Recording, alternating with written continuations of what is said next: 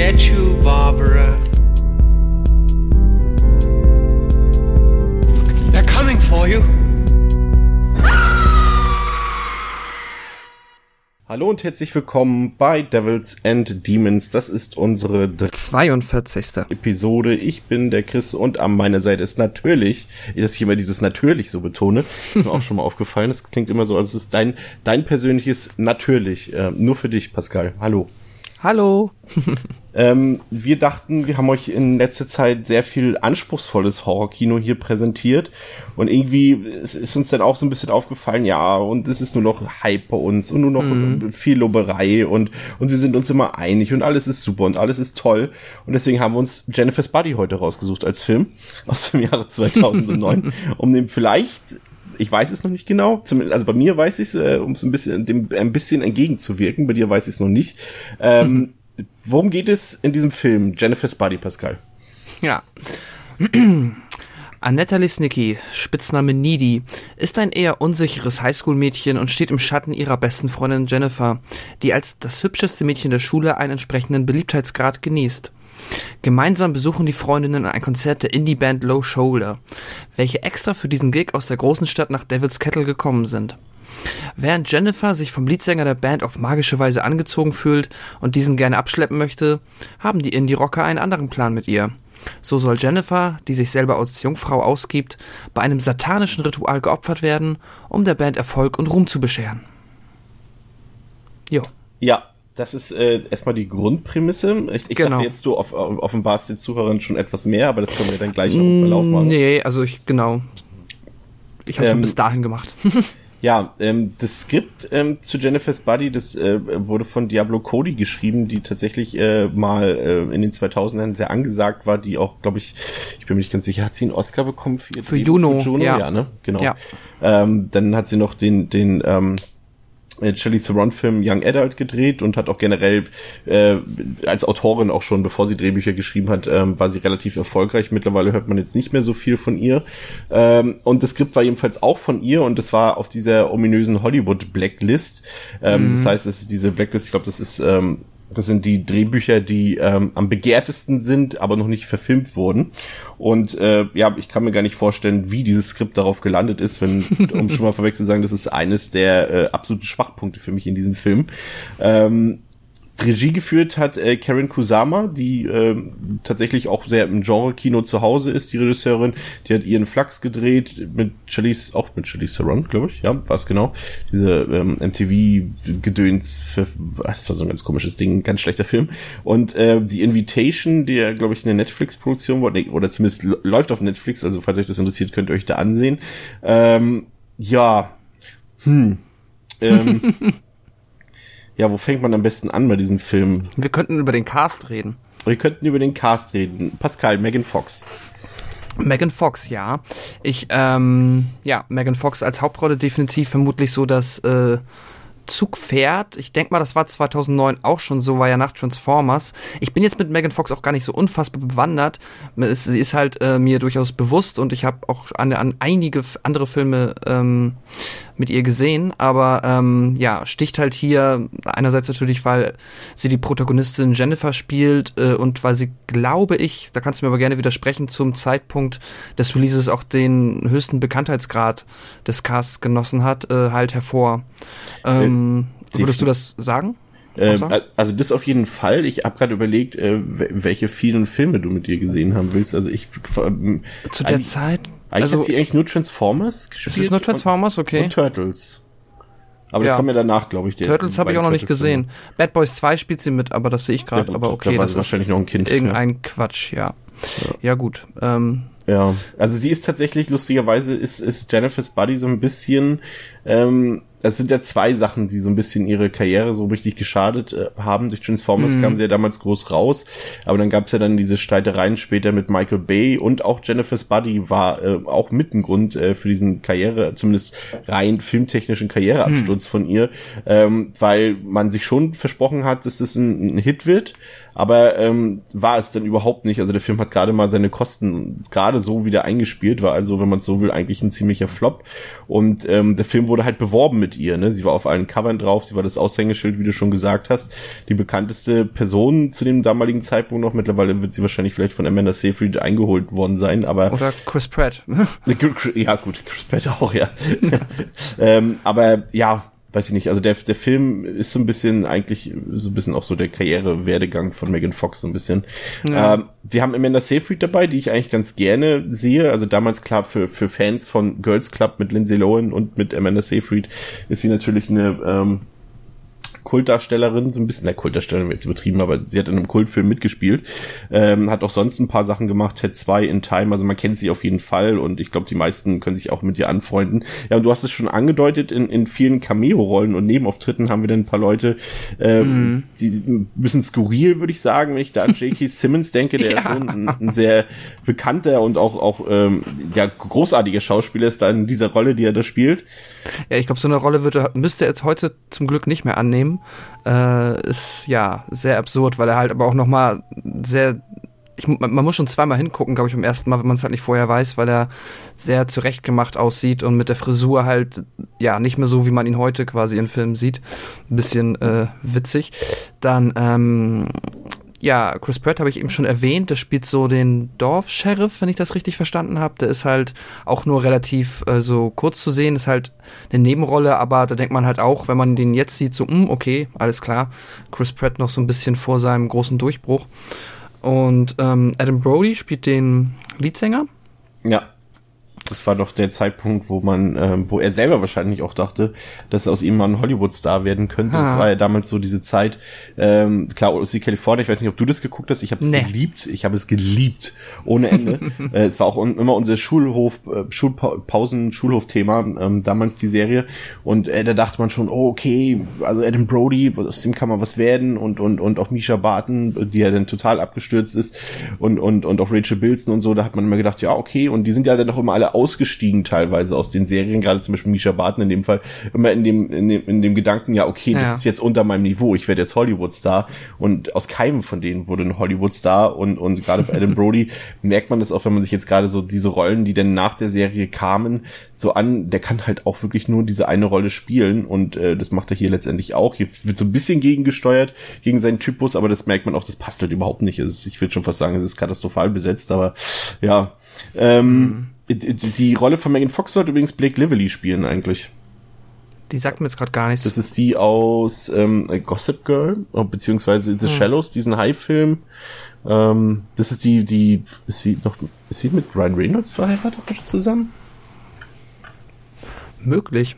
warte mal, nee, aber ich wusste, warte. Du kennst sie hundertprozentig. Okay. Ich kann ja sonst, solange du guckst, ähm, wir haben ja noch Johnny Simmons, den kennt man zumindest aus, also den kannte ich zumindest aus Scott Pilgrim und ähm, 21 Jump Street, der den Chip spielt. Aber auch so ein Gesicht, das man, glaube ich, so oder so irgendwie schon mal gesehen hat. Zumindest war es bei mir direkt so das ist, ist, ist tatsächlich, wir hatten das letzte Mal bei irgendeiner anderen Folge auch, wo wir über ein paar Schauspieler geredet haben. Bei Saw war das, glaube ich, bei diesem ganzen Saw-Film. Du hast immer Leute, so ein paar Gesichter bei, okay, hast du schon 10, 20 Mal gesehen ja. in irgendwelchen CSI-Serien oder irgendwelchen, wenn man mal so durchseppt oder in anderen Nebenrollen und sowas, aber wo du den Namen halt nicht kennst. Und das ist halt in dem Fall ähm, bei Johnny Simmons auch so. Ähm, die, was ich ganz interessant finde hier, ist, ähm, dass, ähm, das sieht man ja auch so in dieser Eingangssequenz, da wird ja so ein bisschen über diese Örtlichkeit, über Devil's Kettle geredet, mhm. ähm, so was das für ein Ort ist und alles so verschlafen, da passiert nie was und so weiter. Und dann gibt's diese, diesen einen Moment, wo sie von diesem einen Wasserfall reden. Ähm, da musste ich tatsächlich auch lachen, weil ich damals, oder als ich den jetzt auch nochmal gesehen habe und damals auch beim ersten Mal, äh, dachte ich, es wäre ein lustiger Gag, weil das wäre dann auch der einzige lustige Gag des Films, ist aber gar kein lustiger Gag. Also es ist so ein Wasserfall, äh, der so Sachen in sich äh, verschlingt quasi und mm. unterirdisch irgendwo weitergeht und die Sachen, äh, die dort reinfließen, nirgendwo wieder rauskommen. Und das fand ich sehr interessant. Dann zeigen sie auch im Film so, wie sie da Tennisbälle und irgendwelche Elektrogeräte und sowas reinwerfen. Und das gibt's tatsächlich, auch tatsächlich in dem Ort äh, Devil's Kettle und ähm, der in so einem komischen Fluss mündet und es ist wirklich so, dass dort die Gegenstände, die dort reingeworfen wurden, nie wieder aufgetaucht sind. Ähm, aber es gibt tatsächlich jetzt eine Erklärung dafür, vermutlich. Ähm, und zwar äh, besitzt äh, dieser Wasserfall ein unglaublich starkes System von Rezirkulationsströmen, äh, die in der Lage sind, Material zu zersetzen und unter Wasser zu halten, ähm, bis sie irgendwann flussabwärts wieder an der Oberfläche auftauchen. Und äh, das fand ich ganz witzig und äh, dass sie halt wirklich die Gegenstände einfach zersetzt werden und so. Und dass es halt das überhaupt gibt, das fand ich einfach witzig. Aber es ist halt wirklich so. Und das finde ich gut. Ja. Das ist so eine der ze- zehn Sekunden am Film, die mir gefallen haben. Ich mag auch die Idee dahinter, dass es dann halt, also so habe ich es jetzt auch interpretiert, dass das ja halt dann anscheinend auch bekannt ist in der Umgebung und das natürlich halt eine tolle Möglichkeit, seine Mordwaffe halt auch wegzu loszuwerden. Ne? Wenn halt niemand weiß, wo das hinführt, dann wird da ja wohl auch niemand nachgucken können. Ja. Wenn sich der Film nur darum gedreht hätte, mehr oder Ja, aber ja, aber im Irgendwie Endeffekt also, Wasserfall des Todes oder so. habe ich es falsch verstanden. Also ich, ich habe einfach mal selber interpretiert. Ich habe sonst verpasst, wenn das mal irgendwie erwähnt wurde, aber dass die Band wohl deswegen an dieses Kackdorf gefahren ist, oder? Also nach. Ich glaube, so, ich glaube, so ist es. Also es sollte jetzt nicht äh, äh, das äh, dagegen äh, sprechen, was ich gesagt habe, aber Ja, ja. Äh, man hätte ja eigentlich generell, also alles ist interessanter, äh, also der Wasserfall ist interessanter als alles andere in dem Film. Vielleicht hätte man das halt als Hauptthema nehmen sollen. Ja. Ja, ja ähm, beginnen wir mit dem Einstieg in den Film. Also wir haben eben schon kurz das Intro besprochen. Danach äh, lernen wir halt unsere Hauptfiguren kennen, äh, Jennifer und Needy, die ja so typisch, ähm, wie das ja auch in Film, vielleicht auch in echt, ich weiß es nicht so genau, ähm, so ein ungleiches Paar bilden von Freundinnen. Die eine super beliebt und Cheerleaderin und alles toppi. Und daneben die schüchterne, so ein bisschen biedere, Freundin mit Brille und mit leicht gewellten Haaren und, und so dröger Kleidung und so weiter, wie das halt immer so ein Hollywood-Film ist. Es gibt, gab ja mal so eine Theorie, die irgendwann mal vor vielen Jahren aufgestellt wurde, dass es auch in echt so ist, dass sich immer so ähm, beliebte Mädchen immer als Gegenstück immer ähm, so unbeliebte Mädchen raussuchen, um sich dann selbst besser zu fühlen. Ich glaube, das ist eine Studie, die so vielleicht wahrscheinlich nicht zutrifft, aber wer weiß das schon, da lassen wir uns gerne korrigieren. Ähm, ja, und äh, das plätschert alles so vor sich hin am Anfang. Ich fand es schon recht früh, recht uninteressant, das Ganze. Fandest du denn aber die Eröffnungsszenerie auch uninteressant? Denn da sehen wir ja die ähm, Needy, wie sie also quasi schon halt am Ende des Films dann im, äh, ja, im Frauenknast ist und da halt erstmal auch ordentlich für Aufsehen sorgt, indem sie ja da die Wärterin, äh, beziehungsweise die, weiß ich nicht, die Betreuerin in dieser psychischen Gefängnisanstalt halt einmal quer durch den Raum tritt. Also ich sag mal so, ich habe den Film das letzte Mal vor sieben Jahren gesehen. Ja. Und als ich ihn jetzt nochmal gesehen habe, war ich sehr verwirrt am Anfang, weil ich mich daran überhaupt nicht mehr erinnern konnte. Ich weiß jetzt nicht, ob das für den Film spricht, aber da dachte ich auch, es, hm, was war denn noch? Und dann fiel mir irgendwann ein, das hatte ja was mit dem Ende zu tun. Ähm, Ja. ja. ich sag mal so, man fragt sich zumindest schon irgendwie, ah, okay, hm, was, warum? Aber ich fand es jetzt nicht sonderlich interessant. Also auch da schon nicht. Aber dir ging es ja scheinbar ein bisschen anders. Ich, ich fand es verhältnismäßig, also für einen Einstieg fand ich es schon so, dass man denkt so, huch, okay, das ist jetzt, ähm, ja, hätte ich jetzt erstmal nicht, ja, weiß ich nicht, ist, also ich finde es einfach einen netten Einstieg, so muss ich sagen. Ich äh, stimme dir auch zu, dass der danach äh, definitiv gerade am Anfang sehr schnell sehr, ja, sehr bla wird, aber so für den Einstieg war es ganz nett und dann fragt man sich halt so ein bisschen, wie es dahin führt. Ist ein äh, oft, oft aus, ein, ein oft ausgeführter Kniff äh, bei solchen, solcher Art von Filmen. Ähm, deswegen auch nichts super Besonderes, aber ich fand es ganz okay.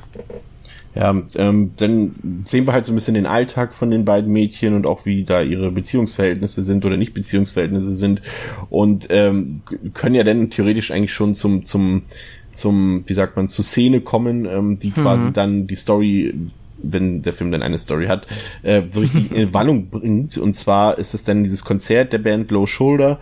Und äh, du hast es schon eingangs gesagt, Jennifer ist total begeistert, Needy, ja, hm, ist okay. Und ähm, das merkt, das ist das ist noch vielleicht noch ganz witzig, dass halt so diese Band auch ganz gut dargestellt wird. So man merkt eigentlich, eigentlich sind die gar nicht bekannt und sie tun dann so, wenn sie da auf dem Dorf spielen, dann sind sie da die großen Rockstars und so weiter. Das fand ich eigentlich noch ganz witzig dargestellt.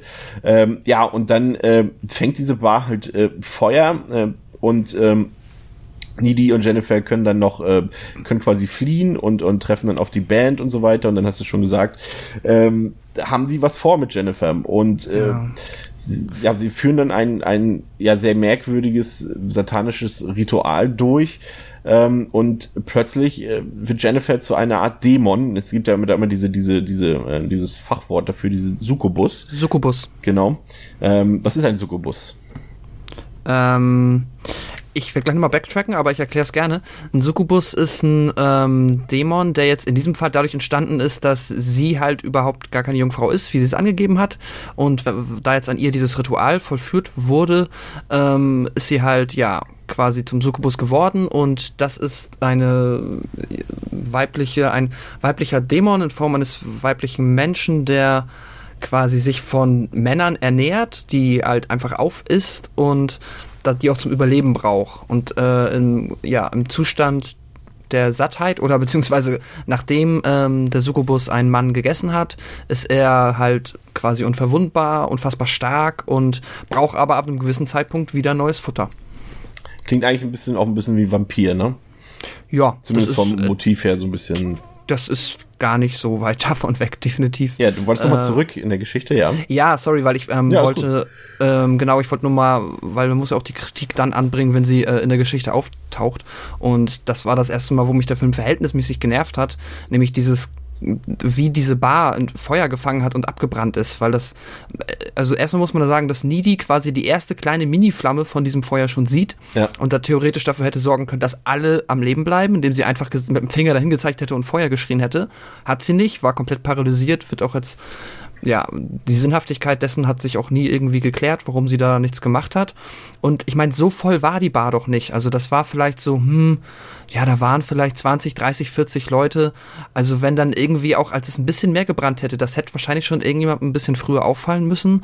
Und ich glaube, da wären schon alle rausgekommen.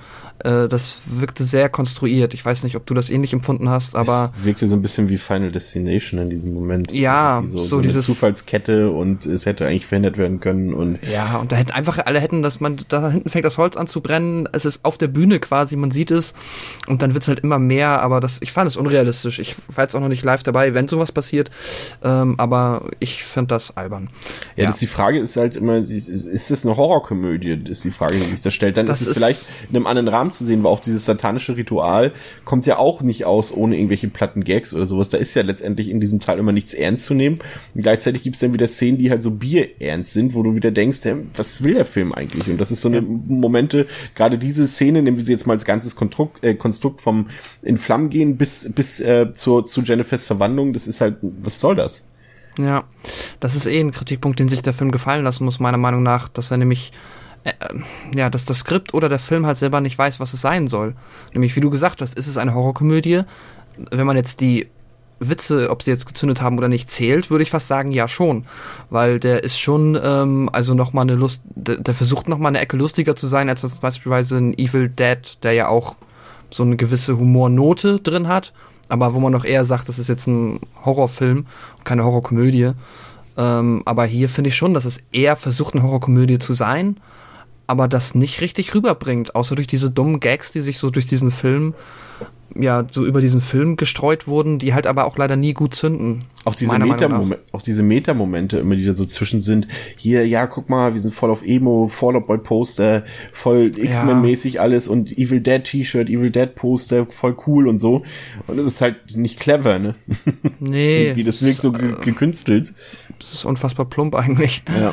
Ähm, na gut, okay, so, so viel schon mal so ein bisschen Kritik vorweggenommen, aber ja, ja, es hört genau. nicht auf, bei mir zumindest. Nee, nö, du, da kommt noch einiges, aber ja. können ja dem Film wieder ein bisschen Story geben. Also ja. sie ist jetzt zum Succubus geworden, die Needy ist komplett ähm, aufgelöst, immer noch ähm, aber man muss ja, eigentlich müsste man ja sagen, wir wissen an dem Zeitpunkt haben wir gar nicht mitbekommen, wie dieses Ritual stattgefunden hat. Denn eigentlich haben wir ja dann die Geschichte aus der Sicht von Needy gesehen, wie sie nach diesem Feuer ähm, zusehen musste, wie Jennifer mit in den Van ist und weggefahren wurde.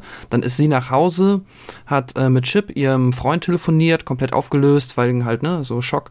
Und dann klingelt es auf einmal halt unten und dann steht die Jennifer vor ihr und zwar in blutgetränkten Klamotten mit komplett ähm, ja, also sie steht nicht direkt vor ihr, aber das ist jetzt kein Kram. Auf jeden Fall ist sie dann da und sie sitzt sie da und ich muss sagen, das war ein Moment, da fand ich äh, Megan Fox in der Rolle, wie sie das erste Mal da auch mit diesen komplett blutroten Zähnen stand. Das fand ich verhältnismäßig zumindest gut gemacht und ein bisschen creepy, also wie sie da die Rolle gespielt hat. Also es lässt sich ja nicht abstreiten. Also das klang vielleicht von ein bisschen so, aber ich finde jetzt nicht, dass äh, äh, Megan Fox ähm, jetzt der Schwachpunkt des Films ist, überhaupt nicht, finde ich. Ähm, also man, ich finde, man kann zumindest nicht abstreiten, dass diese, dass diese Rolle als, ich nenne es jetzt mal Man-Eaterin, so, so mhm. wie die Faust aufs Auge zu ihr passt. Ne?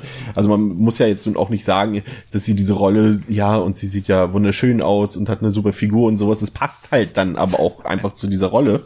Und, ja, und warum soll man sie denn nicht damit besetzen? Weil das so, das, diesen Typus kann sie halt auch gut darstellen. Das ist ja keine Kritik an ihrer Person. Ich meine, es gibt viele Schauspieler, die äh, gewisse Rollen einfach perfekt verkörpern können und das sind dann vielleicht nicht immer die mega intelligenten Rollen, aber das passt halt zu ihr dann, ne?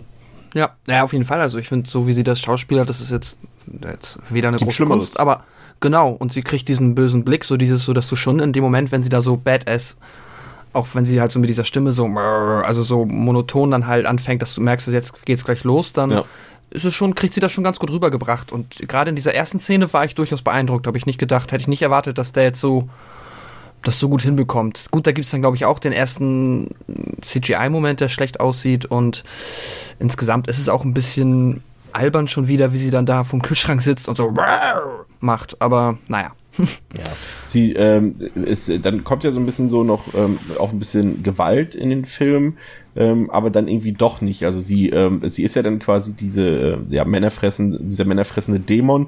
Und da gibt's so diese Szene, die fand ich tatsächlich eigentlich ganz gut. Das gehört für mich zu den besseren Szenen, wo sie diesen einen Footballspieler da ähm, Wald. versucht, vorgaukelt, ihn zu verführen und ihn in den Wald schickt, äh, mit in den Wald nimmt und sich äh, langsam beginnt zu entblößen und dann diese ganzen Waldtiere auf einmal ähm, um sie herumstehen und äh, sie ihn dann ja auffrisst. Ähm, aber das ist ein Problem für mich bei diesem Film. Das ist eigentlich eine gute Szene, aber sie könnte halt noch viel besser sein. Auch die Szene dann, ich greife mal kurz, nur jetzt für diese Handlung schon ein bisschen voraus, Ja. ähm, gibt's ja noch die Szene, wo sie diesen, diesen ähm, Gothic-Typen da, diesen Schulfreund, den verführt sie ja auch in diesem einen Haus und, und tötet ihn. Und, und das sind halt so Momente, der Film ist ab 18, aber du siehst gar nichts eigentlich. Also die, die Kills letztendlich passieren eigentlich alle im Offscreen, also die entscheidenden Momente. Und das fand ich ein bisschen schade.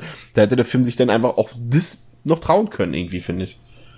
Ja, ja, man sieht halt noch immer, also eigentlich immer so nach dem Killen noch ein bisschen was und es wird viel beschrieben und ja, aber da ist, ja, nee, stimmt. Also da hätte er ruhig ein bisschen mehr, wenn er sich halt eh nicht so ernst nimmt, wie du es gesagt hast, hätte er ruhig ein bisschen mehr splatterfest sein können. Ja, eben, und es geht ja nun mal, irgendwie letztendlich sind, sind äh, Themen des Films, äh, sie sind natürlich Gewalt und auch Sex. Und letztendlich, der Film ist ab 18 und du siehst von beiden nichts. So, Das ist du, halt wirklich auch diese das Mon- Problem. Ja, du hast halt diese Montage da, wo sie halt diesen Gothic-Typen da äh, umbringt und parallel dazu hat Needy ja mit ihrem Freund dann irgendwie Sex und, und äh, das ist alles so, ich meine, mir ist schon klar, dass Amanda Seyfried sich in dem Film nicht auszieht oder so, aber es ist Ja. alles so, so, dann lass es doch ganz weg, so in dem Sinne, aber immer so dieses typisch amerikanische, dieses Prüde, das ist dann halt auch irgendwie deplatziert, ne? Sollten auch auch tatsächlich eine richtige Sexszene haben zusammen mit Amanda Seyfried und Megan Fox, also neben dieser, die ja da so dezent angedeutet wird mit diesem, mit diesem lesbischen Küssen da, aber da sollte eigentlich tatsächlich eine richtige Sexszene kommen, aber das haben wir auch nicht gemacht. Nee. Ja, also das ist halt auch tatsächlich verhältnismäßig frustrierend jetzt gar nicht, ähm, weil, ne, es ist halt, man wird halt so Geködert. geteased, ja, man wird einfach geteased und getrollt, immer so dieses, weißt, guck mal, wir haben Megan Fox und sie ist auch eigentlich süß und dann, aber du bekommst halt, ich meine, gut, es ist natürlich auch nett so, ich möchte jetzt auch kein Porno sehen oder sowas, aber das lenkt dann schon ab und trotzdem bekommst du halt weder, wie du gesagt hast, auf der Gore-Seite noch auf der ähm, Sexy-Seite halt irgendwie irgendetwas, wo du sagst so, das finde ich jetzt nett, sondern das wird immer nur so kurz angeteased und dann wieder weg. Und das ist so ein bisschen so, ja, ah, eher ablenkend. Dann hätten die das von mir ruhig ein bisschen runterfahren können. naja. es ist halt generell, das ist halt so diese Frage, die ich mir die ganze Zeit bei dem Film gestellt habe, ist halt immer, äh, was, also erstmal, was ist der Plot des Films? Ich finde, der Film hat jetzt keinen besonderen Plot. Also ja, sie verwandelt sich zu einem Dämon und ja, sie muss bekämpft werden, so in dem Sinne. Das ist eigentlich der ganze Plot. Genau. Dann frage ich mich, was soll der Film für eine Botschaft haben? Also das ist dann wieder die Frage. Äh, Vielleicht will der, wollte der Film ja auch dieses Drehbuch von Diablo Cody auch mit uns spielen, dass es vielleicht irgendwie um die Doppelmoral des brüden Amerikas geht, dass man eben, du denkst jetzt so wie wir beide, oh, jetzt kommt was und dann, nee, doch nicht. Machen wir irgendwie, knüpfen wir das Hemd wieder zu, so in dem Sinne. Ähm, oder geht es darum, dass die, das anhand von Jennifer, dass man zum Beispiel, all, also dass man um jeden Willen alles für den Erfolg tun muss und sei es, wenn man sich mit irgendwelchen äh, minderwertigen Rock Sängern rumtreibt oder sowas, geht's um starke Frauen, geht's um Freundschaft, was davon, ich weiß es nicht, das ist halt so, der Film bleibt halt durchgängig in so irgendwelchen seichten Gewässern und will halt irgendwie nichts sagen am Ende und das ist mein Problem so, also das ist halt, äh, was will der Film von uns? Ja, ich weiß es nicht. Ich habe das Gefühl, er will unterhalten und schafft es nicht. Also zumindest größtenteils. Also ich habe schon das Gefühl, dass das, dass der größtenteils eigentlich nur versucht, ein unterhaltsamer, so Teenie-Slasher-Horrorkomödie irgendwas zu sein, aber halt auf keinem Feld so richtig qualitätsmäßig auf dem Niveau ist, wo ich sage so, ja, ach, das fand ich jetzt lustig oder das fand ich cool oder das hat mich jetzt irgendwie so umgehauen. Dafür ist er halt sehr, sehr immer so zwischen, ich finde immer so zwischen mangelhaft und mediocre in seinen besseren Momenten. Ähm, und ja, dadurch ist da halt, kommt da wenig Unterhaltung einfach auf. Und das ist dann auch, auch wieder das Typische, was ich immer so hasse, das habe ich auch schon mal ein paar anderen Filmen mal gesagt, dass dann auch, ähm, Needy kommt ja der Sache so ein bisschen auf die Spur im Laufe des Films, dass mit Jennifer was nicht stimmt und auch irgendwann bekommt sie auch mit, was mit ihr los ist. Und dann wieder dieses typische, nee, ich glaube, du ehrst dich, du bildest dir nur was ein und nein, das kann gar nicht sein. Äh, Du, du träumst nur, du fantasierst und so, damit das niemand ihr glaubt oder so. Das, klar, wenn mir jetzt einer erzählt, hier, guck mal hier, die, die Jennifer, die, die frisst Männer auf und sowas. Aber Ja, die trotzdem. letzte halbe Stunde konntest du komplett, also die war so vorhersehbar, das war ähm, ja unglaublich eigentlich, also nicht unglaublich, aber das war beeindruckend halt, dass es jetzt wirklich wieder, also das hat angefangen, als sie angefangen hat in dieser blöden Schulbibliothek nach Succubus zu suchen, Ja. in der Okkultabteilung, wo sie dann auch wieder so ein so ein Gag draus gemacht haben, der nicht einfach nicht lustig ist. So, wenn sie da, wenn er da, wenn sie dann zu Chip sagt, ja, ich habe jetzt schon fünfmal, war, musste ich durch die komplette okkulte Abteilung unserer Schulbibliothek und er, wir haben eine okkulte Abteilung. Ja, sie ist sehr klein. Das ist so, hm, ja. Das ist ja. genauso wie der Spruch, es ist wahr, es steht bei Wikipedia. Ja, ah, das ist ja witzig. Naja, mh, okay. Und ja, das ist dann halt, dann druckt sie sich den Quatsch aus, das ist alles schon ultra cheesy und dann kannst du es halt wirklich, ne, dann sagt er, ich glaube, du brauchst Hilfe. Ich weiß nicht, wie oft ich diesen Satz in solchen Filmen schon genau an dieser Stelle gehört habe. Ja. Und ähm, dann geht er halt trotzdem zum Schulball, obwohl sie sagt, du darfst nicht. Dann sind sie quasi sowas wie getrennt zwischenzeitlich oder können jetzt gerade nicht zusammen sein wegen ihr. Und ja, dann passiert halt alles genauso, wie man es erwartet, mehr oder weniger. Am Ende ist er noch so, ja, Dieser Showdown, der ist viel zu lang. Du denkst halt so, okay, Schulball und das mit Chip und der ist weg und Jennifer verführt ihn da und und und es dauert alles so lange, bis das irgendwann mal zu, denn zu diesem Zweikampf kommt zwischen zwischen Needy und und Jennifer. Das zieht sich so in die Länge und wo auch nichts Interessantes passiert, wenn so wie wenigstens die, wenn da wenigstens so clevere Dialoge oder sowas zwischen wären. Aber das ist ja, wie gesagt, das ist ja das, was am meisten enttäuscht. Dieses einfallslose, grenzdebile Drehbuch. Ne? Also das, also wie gesagt, man kann sich halt gerne noch mal Juno angucken, was Diablo Cody geschrieben hat, ähm, der einfach so sprüh, also wie sagt man, der ist voll voller toller Dialoge, das ist super geschrieben und dann so eine Grütze hier so, also boah. Ja, ich finde den halt auch an der Stelle fand ich es auch wieder frustrierend, weil ich sehe dann halt, ah, es gibt einen Schulball, das wird cool, ich mag das halt immer, also ich mag das gerne in solchen Ja, so ein dass du bisschen halt- Carrie-Style hätte da jetzt kommen Ja, das ist einfach ein cooles Setpiece, um das da, da den Showdown stattfinden zu lassen. Aber das ist ja gar nicht so. Da, da findet ja gar nicht der Showdown statt, sondern der findet in einem alten Schwimmbad statt. Ja. So, was halt einfach nicht cool ist. So, da ist niemand, das sieht scheiße aus und das macht halt auch keinen Spaß dann. Und dann kämpfen sie da ein bisschen rum. Ja, weiß ich nicht, ob das auch wieder so tricky sein wollte. Ich weiß nicht, ich, vielleicht versucht der Film auch auf ganz krude Art und Weise clever zu sein, aber nervt einen damit gefühlt nur. Ähm, und vielleicht will er das auch, ich weiß es nicht.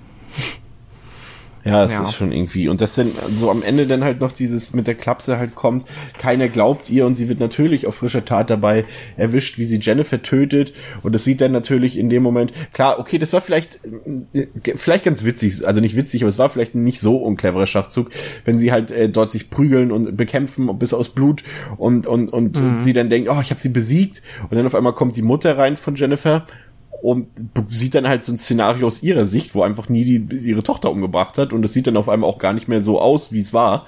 Und ja, okay, den Punkt gebe ich dem Film vielleicht, aber dass dann am Ende sie natürlich ins Gefängnis kommt und in die Klapse und es ist halt alles null clever, weißt du, das ist halt nix, was, also ich, um mal ein, ein besseres Beispiel, das ist das, wo ich die ganze Zeit dran denken musste, wenn du so einen Film hast, der mit Meta spielt, der so Anspielungen auf 80er Jahre Horrorfilme macht und, und, und, und, und der auch vielleicht mal auch, auch was sowas mit Sex und Gewalt und so zu tun hat, denk mal dann zurück an unsere It Follows Episode. Das ist ein Teenie-Horrorfilm, der clever ist, der so eine Sachen richtig macht. So muss es aussehen, so muss sich das anfühlen und so muss auch das Drehbuch geschrieben sein. Und da ist halt so ein Film wie Jennifer's Buddy ist Käse dagegen dann.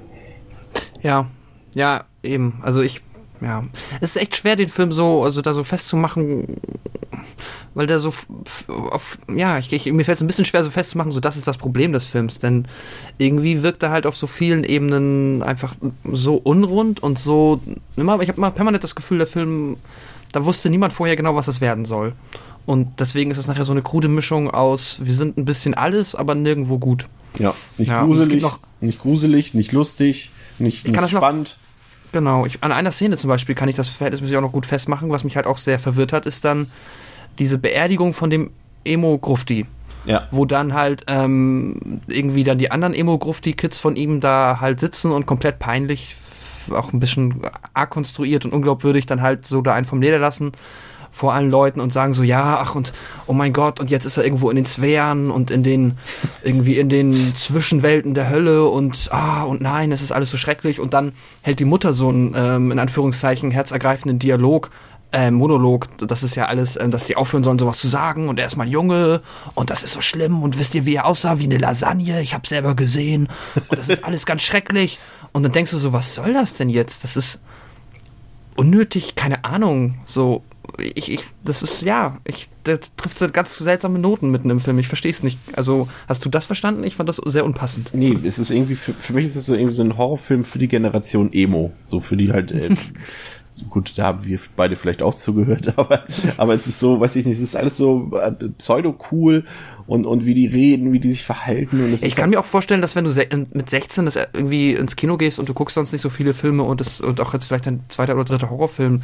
dass der irgendwie, dass man da das gar nicht so mitbekommt und dass der irgendwie unterhaltsam ist. Du, ich fand den damals auch besser als heute. Ja, ich kann mir schon vorstellen, dass da man dann irgendwie im richtigen Alter oder so denkt so, ja, das war doch, also die, die sah doch heiß aus oder das war doch witzig und dann haben sie sich geküsst und dann hat der eine da, hat sie aus ihm rausgegessen und da gibt es auch einen ja. schönen Soundtrack dazu mit Paramore, Der, mit Florence and the Machine und sowas. Alles, was man so damals gehört hat und so. Ja. Das ist alles ganz flott, ganz hip. Der Soundtrack ist ja wirklich nicht schlecht. Nein, der ist, der ist gut.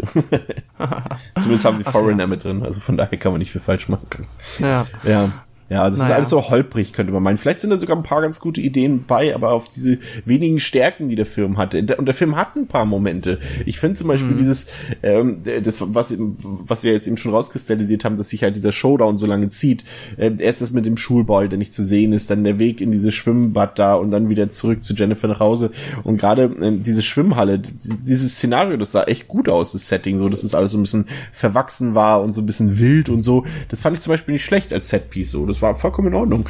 Und, und auch, wie gesagt, die Darsteller, also wie gesagt, Amanda Seyfried und, und, und äh, Megan Fox, äh, die kann ich nichts vorwerfen. Die spielen ihre, äh, man muss sagen, es ist ein enges Korsett, was sie spielen müssen dort, aber das machen sie gut halt. Und da kann man nichts sagen. Also, äh, das ist nicht so, dass jetzt die, dass das uninteressant ist. Also, ich kann dem Film durchaus ein paar Punkte abgewinnen, aber es ist halt irgendwie, weiß ich nicht, das hatte mich denn, ich hatte vor, vor zwei Monaten nochmal, im Oktober war es, glaube ich, schon mehr als zwei Monate her, hatte ich nochmal Ginger Snaps geguckt. Das ist ähm, eine, der auch sehr ähnlich ist, wo dann ähm, zwei Freundinnen sind und die eine wird dann zum, zum ähm, Werwolf nachts und, und die beiden müssen sich dann miteinander auseinandersetzen.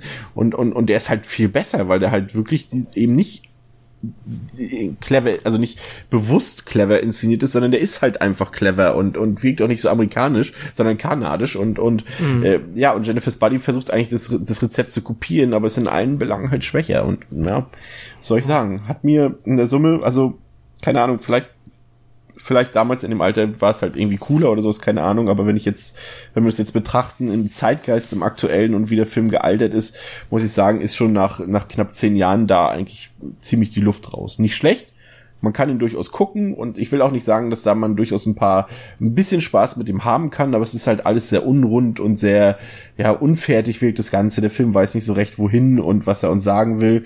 Ähm, ich gebe dem Film zweieinhalb Sterne, aber ganz, ganz knappe waren's ganz, ganz knappe Tendenz geht eher zu zwei Sternen runter. Hm.